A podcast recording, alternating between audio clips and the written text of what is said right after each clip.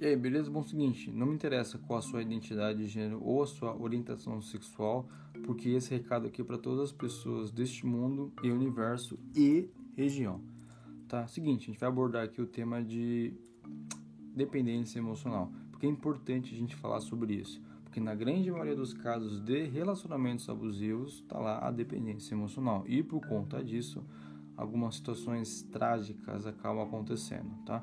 Então, se você ou conhece alguém que tem medo de ficar sozinho, medo de ser solteiro, precisa para se sentir bem, se sentir amado, se sentir bajulado por pessoas alheias a todo momento e deposita toda a felicidade, motivo de vida em uma relação, temos um problema sério aí e precisa procurar ajuda o quanto antes de um, uma pessoa da área de psicologia, de um profissional, né?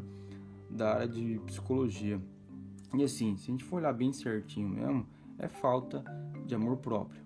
E, ou seja, essa pessoa não aprecia a própria companhia. E se essa pessoa não aprecia a própria companhia, não tem como ela ser saudável em uma relação. Não tem como, porque ou essa pessoa vai ser abusiva de manipular e controlar para manter uma relação, ou essa pessoa vai ser abusada de se anular deixar ser controlada para manter relação, ou um ou outro. Não tem meio termo, não tem outro caminho, não tem comigo vai ser diferente. Não, não tem.